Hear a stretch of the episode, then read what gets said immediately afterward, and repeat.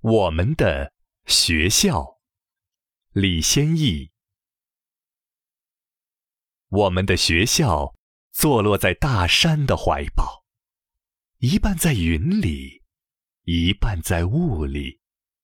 从校门口铺出的石板路，弯弯曲曲伸到山脚平地。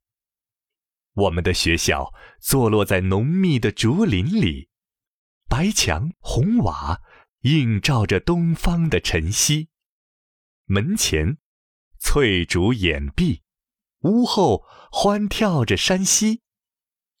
山溪里飘着歌声，竹林间荡着笑语。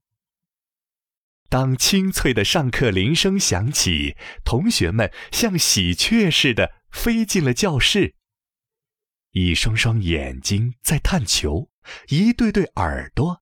在谛听，顿时朗朗书声从窗口飞入云际，和山雀对话，和竹林絮语。